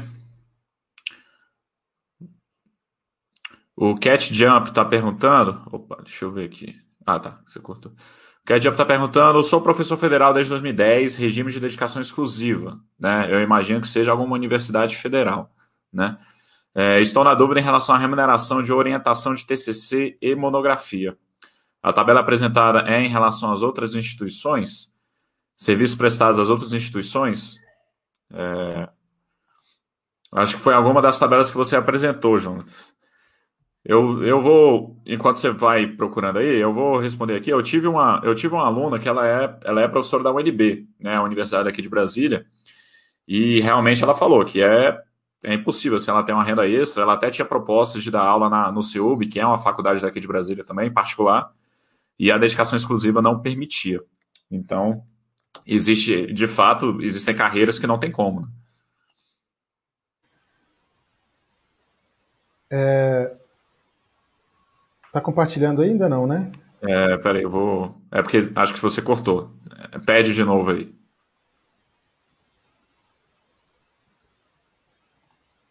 Tá. Aí. Essa aqui, eu peguei de exemplo. Tem como, tem como dar um zoom? Peraí. Vamos ver aqui. Se eu posso falar aqui. É, mas já tinha dado. Maior. Já tinha dado é, uma hora, vai. Pode falar. É que olha só, a gente tem. Ah, deixa eu dar um Ctrl zero aqui e tentar de novo. É o máximo que eu consigo. Vamos lá. É, no caso da Universidade Federal do Paraná, que eu achei aqui, ela considera que. Ah, perdão, não é nem esse aqui. É, eu achei um outro. Acho que é do Ministério da Economia. É, naquele da. O geral. Vamos ver aqui: instrutoria, multimídia. Olha, teve uma aqui que foi falado sobre correção, elaboração é, tinha, tinha essa rubrica de TCC, é isso? É por isso que ele perguntou? Tinha, tinha. Acho que tinha sim. Ah, Deixa eu lembrar qual que é. Uh, ó, orientação de monografia.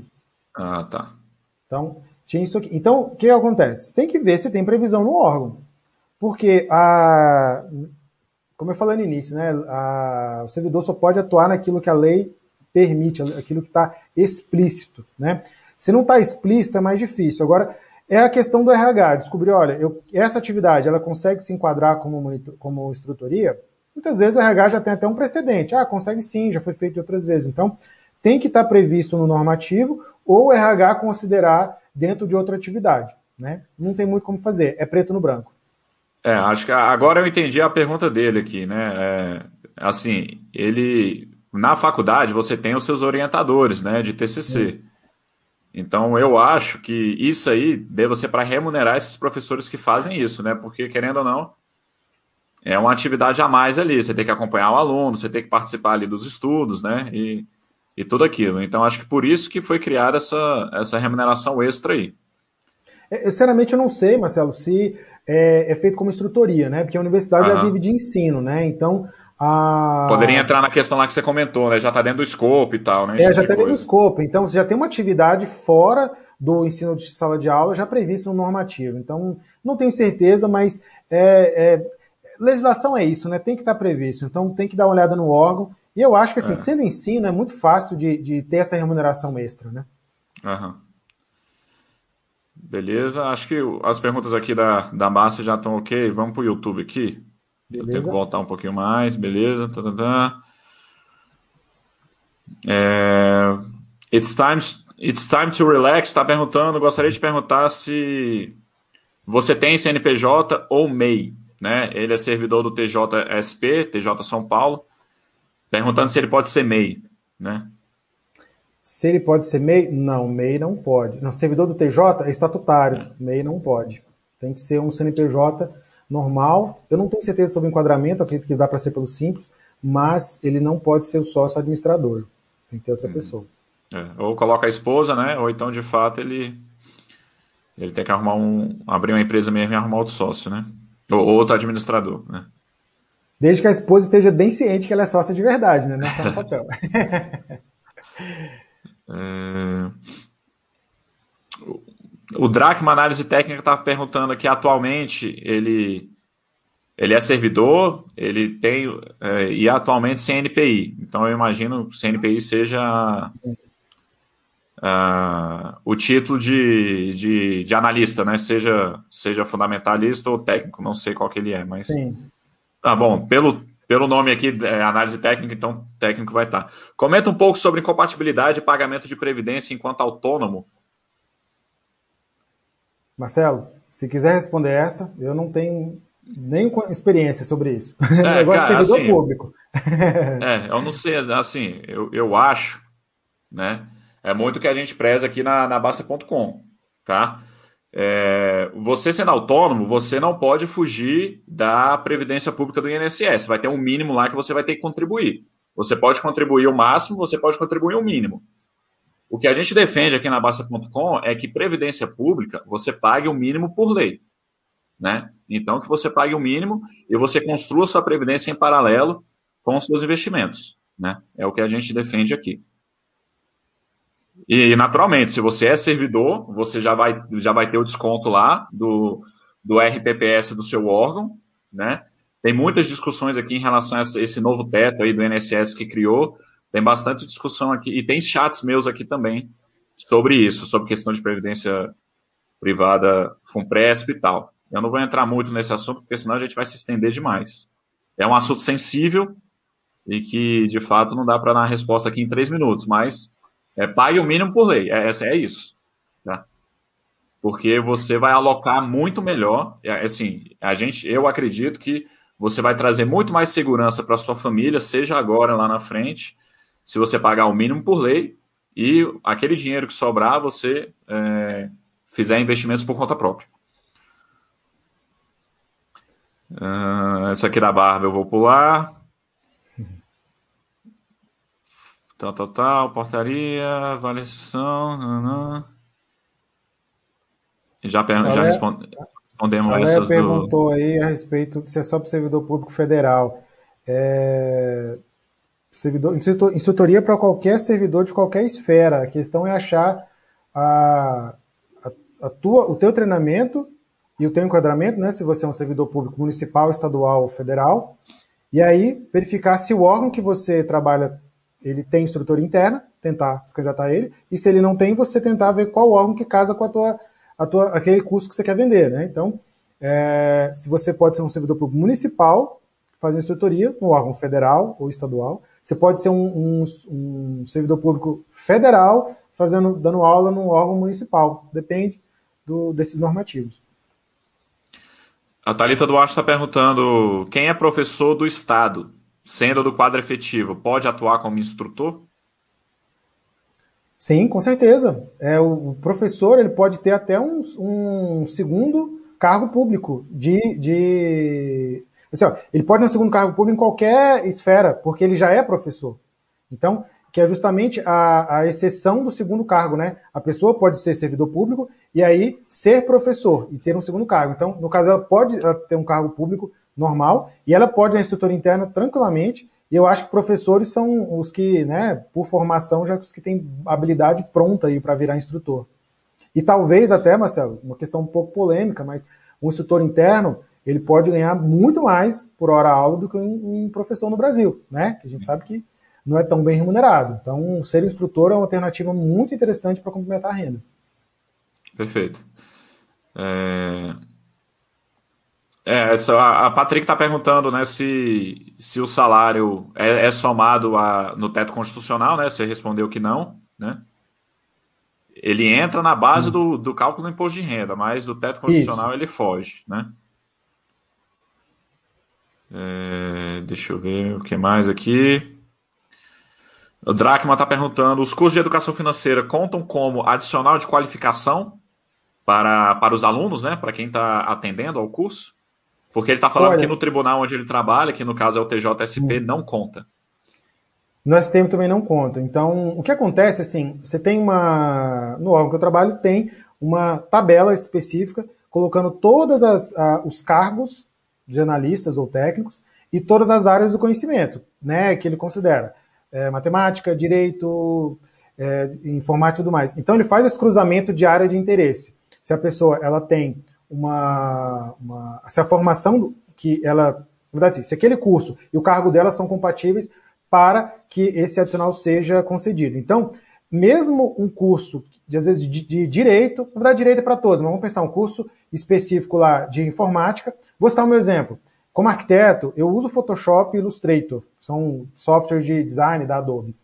Esses cursos existem no tribunal, mas não para minha área. Se eu fizer, é, se eu conseguir fazer, ele não entra como, como um adicional para mim, porque eu não estou lá previsto. Educação financeira é uma área muito nova, né? Então você vê, os normativos são muito antigos. Talvez, é, até com um monte de, de ações, né, do Banco Central, da, da parte do Ministério da Educação, para colocar a educação financeira em pauta e ser obrigatório nas escolas e, e ter ações dos órgãos para educação financeira, talvez a educação financeira entre em algum momento como uma atividade é, padrão, né, ou seja, desejável para todos adquirir esse conhecimento, assim como línguas, né, estudo de línguas. Quase todo órgão, eu acredito que vai ter lá, é, se a pessoa faz um curso de inglês, espanhol, qualquer língua, ela vai entrar como adicional de qualificação também. Mas a educação financeira, por ser uma atividade nova, não tem previsão, então a grande maioria dos órgãos, eu acredito que não, não vão considerar mesmo, tá? É, beleza. A Ana, Ana Cassilva está fazendo um comentário sobre a questão do TCC, né? Que a orientação de TCC é a atividade inerente ao cargo do docente e que aquela rubrica lá deve ser algum caso especial, né? Beleza. Vamos. Jonathan, deixa eu. Separei umas Sim. perguntas aqui. Você comentou. É... primeiro, comenta um pouco. É... você acabou não comentando sobre isso, mas o que é natural, né? Você é, você como instrutor, as, você foi notado no órgão tal e você pode começar a angariar paralelamente, privativamente, clientes, né? Então só fala um pouco do, do né, do, do, do, quantos alunos viraram clientes, se é uma coisa corriqueira, né? O seu network aumenta. Então tem essas outras vantagens, né? Não tão palpáveis ali de imediato, mas que no longo prazo pode ser bem interessante, né? É, é, inclusive a minha estratégia para a interna é justamente isso. É, por um lado, validar o meu conhecimento na área e a minha forma de, de atuar, né, a minha metodologia, eu consigo validar num ambiente muito mais controlado, né? Eu estou ali, é, não é para, né? Lógico assim, é, tem pessoas que têm mais facilidades e começam por, pelo ambiente aberto. No teu caso, muito interessante. Você dá as caras todo dia no YouTube e Instagram eu sou mais contigo, contido, eu fico mais confortável no ambiente mais restrito. Então, para mim, foi muito interessante fazer várias turmas do mesmo tema e validar isso. E agora tem intenção de levar isso para fora é, né, do órgão, fazer como curso aberto. E validar também a minha metodologia no atendimento de consultoria. Então, eu já atendia em consultoria, e aí é, levar isso para o órgão público, na forma de curso, me fez aprender mais ainda das especificidades do servidor público. Porque é, eu conseguiria ter, conseguia ter por aula lá 30 alunos, 60 alunos, falando sobre aquele tema que eu tinha é, com poucos alunos de consultoria, com poucos clientes de consultoria. E aí eu fui aprimorando. O meu curso foi ficando melhor, a minha consultoria foi ficando melhor, e aí é, eu consegui é, vários, vários colegas virando, virando clientes, e tem estratégia também de, de persuasão e de vendas, né? Que no caso eu considero o seguinte: todos precisam de educação financeira. E aquele público ali, ele já está quente, né? A gente fala que é um público quente, que ele já provou do teu produto, ele já sabe que você é, é bom, ele gostou, ele ficou até o final, te elogiou. E aí, é, às vezes eu faço sorteio de algumas consultorias, às vezes eu peço para alguém, no caso de dívidas, que é muito sensível, eu peço para alguém, para as pessoas procurarem no privado. E aí eu ofereço consultoria gratuita. para uma consultoria, né? Uma hora de consultoria. E aí eu ofereço meu serviço. Muitos clientes é, seguem como clientes de consultoria normal, né, é, remunerado, outros ficam só na primeira consultoria, e muitos até falam assim, olha, eu acho que você está tá tranquilo, pelo que você aprendeu no curso, você consegue brincar sozinho? Sim, consigo, então beleza, segue sozinho por um tempo, se precisar de mim eu por aqui. Mas é, essa atividade da estrutura interna, ela pode muito bem fazer parte desse ciclo, né?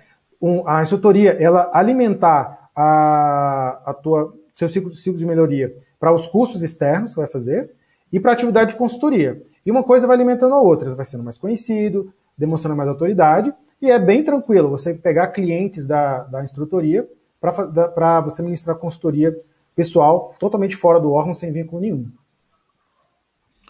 Beleza. Aí, puxando esse gancho, você comentou que você iniciou no DESOP e agora você está associado a uma escola lá de Recife, foi isso? Sim. É... Aí só me fala um pouco... dinheiro. Ah, aí só me fala um pouco como é que é a natureza jurídica da sua, é, o seu vínculo com ele, como é que funciona a sua remuneração em termos de juridicamente, é, tributação, esse tipo de coisa. Não, na verdade, eu não tenho nenhum vínculo empregatício de remuneração. Na verdade, foi uma formação, um certificado. Assim como você tem o CFP, CNPI, vários. Então, é uma certificação, não é uma, uma um vínculo. Okay. E aí, a ideia é né, que, como educador financeiro, como alguém no mercado financeiro, acumule certificações, né, ou não, mas essas certificações elas não trazem nenhum vínculo, não.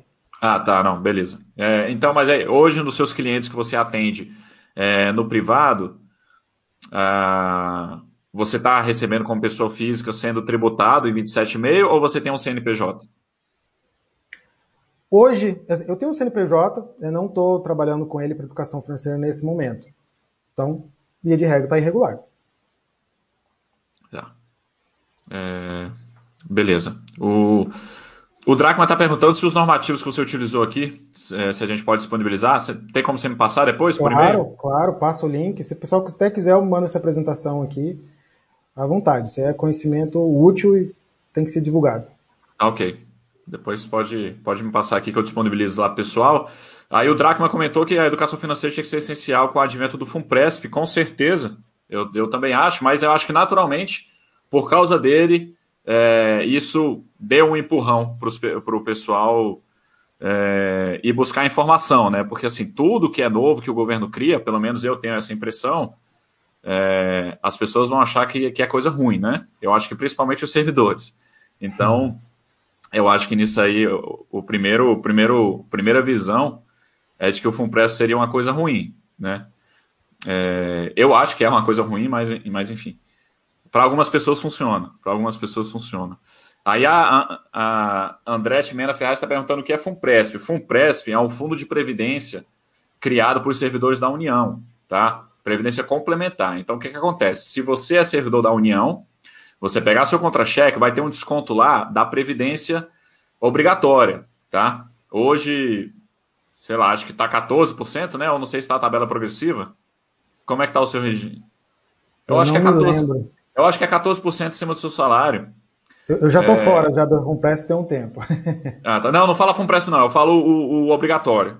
Ah, obrigatório. Ah, eu não me lembro. Eu acho que. Aí depende se migrou também, mas vamos lá. De uma forma uhum. geral, é, 14% é descontado do seu contra-cheque para a Previdência, Previdência Pública lá do, do seu órgão. Que aí, quando você aposentar, você vai receber um provento de aposentadoria baseado, baseado mais ou menos, mas baseado nessa contribuição que você paga todo mês. Isso é obrigatório, não tem como você fugir. Tá? O FUNPRESP é um outro fundo de previdência criado por servidores públicos federais que, se você quiser entrar, você entra e aí é descontado mais é, de 4,5% a 8,5% do seu contra-cheque. Tá ok? É, é como se fosse a previdência privada de um banco. Tá? O Banco do Brasil tem vários planos de previdência privada. É a mesma coisa. Só que o do Banco do Brasil ele é aberto para qualquer pessoa, tá?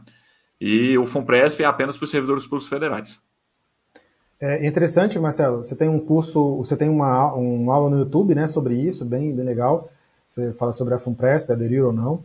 E você fala muito sobre. Eu também já ministrei curso sobre, sobre a FUNPRESP, né? O, Né? Os prós e contras, lógico, não pode falar só que é, que é ruim, mas é, é, uma, é, um, é, uma, é uma resolução intermediária em relação à pessoa deixar tudo né, na Previdência antiga, se ela não migrar, ou é, fazer os investimentos por si só, né, que é o que se recomenda na Basta.com. Mas é lógico que é aquela questão, a pessoa ela está deixando o dinheiro na mão do intermediário, tem vários riscos envolvidos, e o que a gente recomenda sempre é, é estude de uma maneira que você possa, talvez não hoje você não sente seguro, mas em algum momento você sai da previdência privada ou da previdência é, da FUNPRESP, tal, porque, assim, na previdência antiga, previdência oficial, o dinheiro não existe, né? Ele todo mês é recolhido, todo mês é distribuído.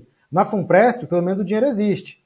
Mas a questão é, ele vai existir no futuro? Ninguém sabe, né? É muito incerto. Então, mesmo se você não se sentir confortável para sair da FUNPRESP, hoje, estuda de maneira que em algum momento você consiga sair. Não fique dependente, porque investir por, por si só, né? Conhecimento está na Basta.com tão vasto aí, a pessoa consegue facilmente escolher ativos que vão garantir para ela um futuro bacana, ao invés de colocar na mão do, do intermediário, né?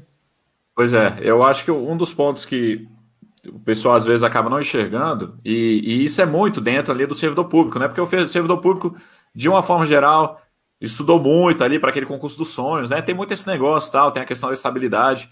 Mas eu acho que o, um dos problemas do FUNPRESP é se você entrar nele, né? É, é como se você estivesse assinando que você vai ser servidor público para o resto da sua vida. E óbvio, não tem absolutamente nenhum problema nisso, mas você não sabe o que vai acontecer lá na frente. Pode ter diversas coisas podem acontecer na sua vida, você pode querer morar em outro lugar, seu, seu, seu marido, sua, sua esposa pode ter outra oportunidade de emprego que para a família como todo é melhor em outro local tal. E você pode ter uma oportunidade na área privada que talvez seja mais interessante. E aí, se você for sair do FUNPRESP sem estar aposentado, é, é uma fatiada muito grande do, daquele patrimônio que você construiu, né? Então. Você é punido, né? Quando você só serve, eu costumo brincar que previdência privada e previdência complementar só funciona se der tudo certo. Você ficar até o final, muitos anos, não precisar do dinheiro. Agora, qualquer coisa que der diferente disso, você perde o dinheiro, perde, você perde até o que se aportou, né? Não nem questão de rentabilidade, você perde até o que se aportou. Tem penalizações, dependendo do ano que você, é, que você tira, de 80%. É, é muito cruel, assim. É, é, é, eu acho que é mais arriscado, muitas vezes, você ter a previdência complementar do que não ter. Por essa questão que você falou, né? Pois é. E aí a Fabiana perguntou se, ou a Andrea perguntou, né, se pode aderir ou não. Como eu falei no início, né, é, ele é um fundo optativo, então você pode entrar a hora que você quiser e você pode sair a hora que você quiser.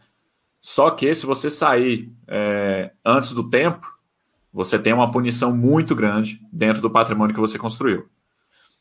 É... Beleza, pessoal. A gente tem alguns minutinhos aí só para a gente finalizando. Quem tiver mais alguma pergunta, é, deixa eu voltar aqui pro, pro, pro chat aqui da Basta. Eu estava só lá no YouTube. Boa tarde, Cenezino. Prazer ter vocês aqui. Boa tarde, Fernando. Obrigado aí pela presença. Cenezino e Fernando são colegas moderadores aqui também da Basta.com. É, Golden Retriever falando, migrou de regime, mas não aderiu ao FUNPRESP, beleza. Optei por 3 sextos para tentar diminuir o risco. Né? O RM90 pergunta, Marcelo, pelo que você disse no começo, caso o cargo de servidor federal não seja exclusivo, como é, como é o caso do judiciário e vários outros cargos, pode fazer freela na pessoa física? É, cara, é, tá, sim. Informação que eu tenho é que sim, você pode. Só que qual que é o problema de você fazer serviço como pessoa física? A tributação é muito alta, tá? A tributação é muito alta. Então, por isso que é interessante você, você buscar é, tentar abrir uma empresa. Naturalmente, existem custos, envolvi custos envolvidos, né? Seja o MEI é, é, ou, ou o Simples Nacional, né? Por exemplo, eu, no meu caso, tá? Eu abri um MEI, no caso da minha esposa, porque ela pode, né? Então, eu tive essa... essa eu, eu posso fazer isso no, no nome da minha esposa. Então, por enquanto, eu estou como MEI porque o faturamento é muito baixo. Eu consigo ficar enquadrado no meio. Se no futuro o negócio aumentar, eu vou ter que partir para o, o limitado mesmo de fato, né? E aí a composição vai ser eu sendo sócio, minha esposa continuando sendo administradora, porque eu não posso ser administrador, né? É... Se o servidor não migrou, beleza. Deixa eu ver se tem mais algum outro comentário. é, o Maurício Leste está falando que discorda da previdência complementar. Ela é para isso mesmo, a previdência para o longo prazo, não é para colocar o dinheiro para querer sair logo. No mundo inteiro, a previdência privada tem regras estritas de, de acesso antecipado. Cara, justamente. Mas é, é foi o que o Jonathan comentou. Se tudo der certo, a previdência ela pode, ela pode ser uma boa opção. Mas e se as coisas derem errado, né? É, dependendo, você precisa do dinheiro ali antecipadamente, você está com capital. Para mim, o grande problema da Previdência é ele, ele, tá, ele, você não tem liquidez alguma, né? Você não tem liquidez alguma. Eu conheço pessoas agora que estão. têm a Previdência complementar da empresa que trabalham e estão construindo a casa. E não, não tiveram dinheiro para construir a casa, contraíram dívidas. Então, assim. É, cara, ela tem um patrimônio gigantesco lá dentro da Previdência Complementar que ela poderia estar utilizando tá? mas teve que contrair dívida. Claro, a Previdência, ele não pode utilizar esse dinheiro porque é para Previdência. Cara, mas a questão é justamente essa. Se você está contraindo dívida, no final das contas, você vai terminar com patrimônio muito, muito, muito menor. Então, é, acho que essa questão da, da, liquidez ela, ela é, muito, é muito prejudicial.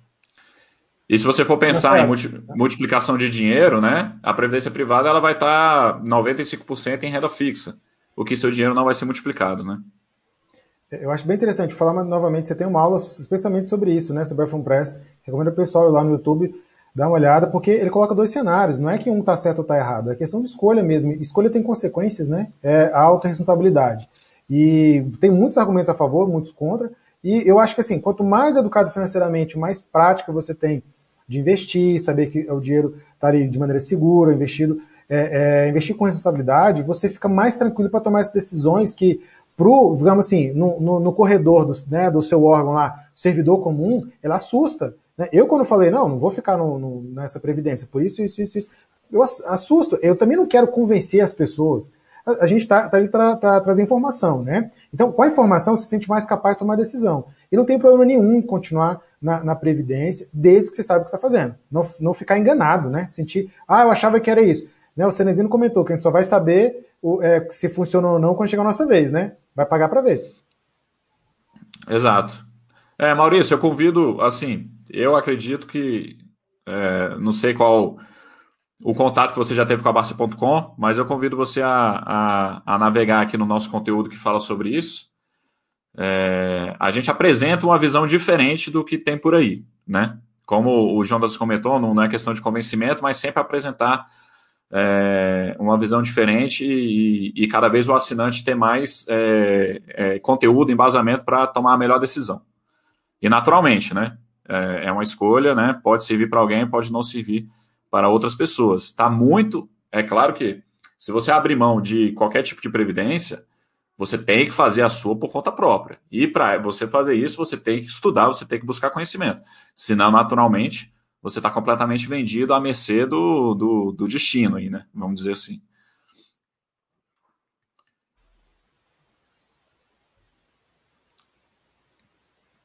É... Beleza.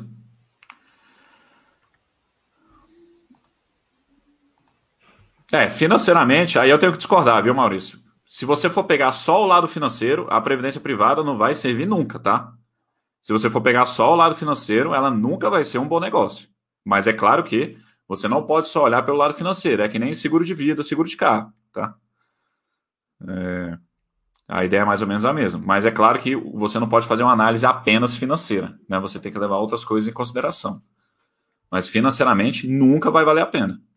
Tá? Pegando números, números é, soltos aqui, se você colocar mil reais na previdência privada, depois de 20 anos, aquilo ali vai ter tido uma rentabilização de renda fixa, tá? É, o, o, retorno ele é muito, muito pouco. Você meio que, de uma forma geral, vai estar empatando, empatando um pouco. Considerando taxa de administração, provavelmente você não empata com a inflação. Agora, se você coloca em investimentos de renda variável, aquilo ali pode virar milhões, tá? Grandes empresas aí já demonstraram isso: Bradesco, VEG, Apple, Amazon e por aí vai. Mas não vamos entrar nessa seara aqui, que não é o assunto do, do nosso chat de hoje. Galera, dois minutinhos aí para últimas perguntas. É, devo dizer que essa aula aqui foi é um, um complemento do curso que eu criei para os assinantes lá da Basta, 16 novas ideias para renda extra, que está na universidade da Basta.com, tá? servidores públicos pediram, perguntaram muito sobre isso, e como eu disse, aqui a gente não esgotou o assunto, tá? O que que eu, o que que eu vou fazer? Essa aula vai estar tá lá, teve a participação do Jonathan, mas eu vou pegar toda a parte jurídica do negócio, eu não vou falar mais sobre estruturia interna, eu vou pegar a parte jurídica, a questão de abrir empresa ou não, é, toda a parte da legislação, e vou montar uma aula só sobre isso e vou colocar lá também, tá ok? Então é isso, agradeço a participação de todos. E, Jonathan, se você quiser fazer, falar umas palavras finais. Marcelo, mais uma vez agradecer a oportunidade de estar aqui com vocês. Muito bom falar sobre educação financeira e esses assuntos que são tem muita, muito a ver com legislação, né? O servidor público está muito amarrado com a legislação e é interessante a gente conversar sobre isso e perceber que tem possibilidades, tem alternativas. A instrutora interna, por exemplo, é algo que eu desconhecia quando entrei, no serviço público. A maioria das pessoas, como você falou, desconhecem. É. E às vezes a gente fica é, satisfeito com a primeira resposta, né? A, resposta, a primeira resposta é não. Mas às vezes só de ler a própria legislação descobre alternativas. E eu vejo que assim, a ideia não é ficar assim, ah, vou, ver vou ler a legislação para descobrir o que, que eu posso fazer. É justamente ao contrário. Pensa o que, que você quer fazer da sua vida, seja pegar a tua carreira que já existe e expandir ela, crescer, Seja você uma atividade, pegar uma atividade complementar, um hobby, algo que você gosta de fazer e transformar isso num negócio e tenta viabilizar, né? Seja por instrutoria, seja por abrir um MEI, abrir uma loja, pensando que em algum momento, se você achar por bem, sai do serviço público, não tem problema. Ou se não, você quer levar esse paralelo até o resto da vida, ok. Mas é, ter essa proatividade de buscar mais, um pouco mais, já vai te diferenciar. E eu posso, é, assim, te garantir, desde quando eu comecei a atuar em paralelo no serviço público, eu me tornei até um, um servidor público melhor. Por quê? Eu queria otimizar minhas horas, otimizar minha produtividade, não ficar fazendo hora extra é, e não ter nenhum tipo de questionamento né, de superior e tudo mais para poder fazer minhas atividades. Até porque, para você fazer instrutoria, o teu chefe é, e o teu e até né, a direção do teu departamento precisa concordar. Você precisa ter liberação do teu chefe. Então não adianta querer, ah, vou fazer porque eu não gosto do meu emprego. Tá, se seu chefe não quiser, você não vai fazer. Então, é algo que pode ser feito de maneira complementar, é uma oportunidade de renda extra. E o que precisar, quem, quem tiver dúvida, pode me procurar Instagram, arroba Jonatas Bueno. E qualquer coisa, se puder complementar também aqui no teu curso, é, Marcelo, estou à disposição, tá? Um prazer estar falando com vocês aqui. Uma honra para mim estar falando na Basta.com. Um site que eu admiro muito, sou assinante e recomendo para todos. Valeu, Jonathan. Agradeço a presença demais. E com certeza o pessoal adorou aí. Já vários elogios. Maravilha, então. Um abraço, um abraço. e até a Tudo próxima. Bom.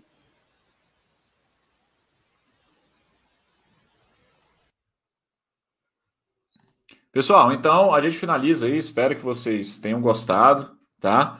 É, o intuito aqui foi, foi trazer, é, principalmente falar sobre esse negócio da instrutoria interna, tá ok?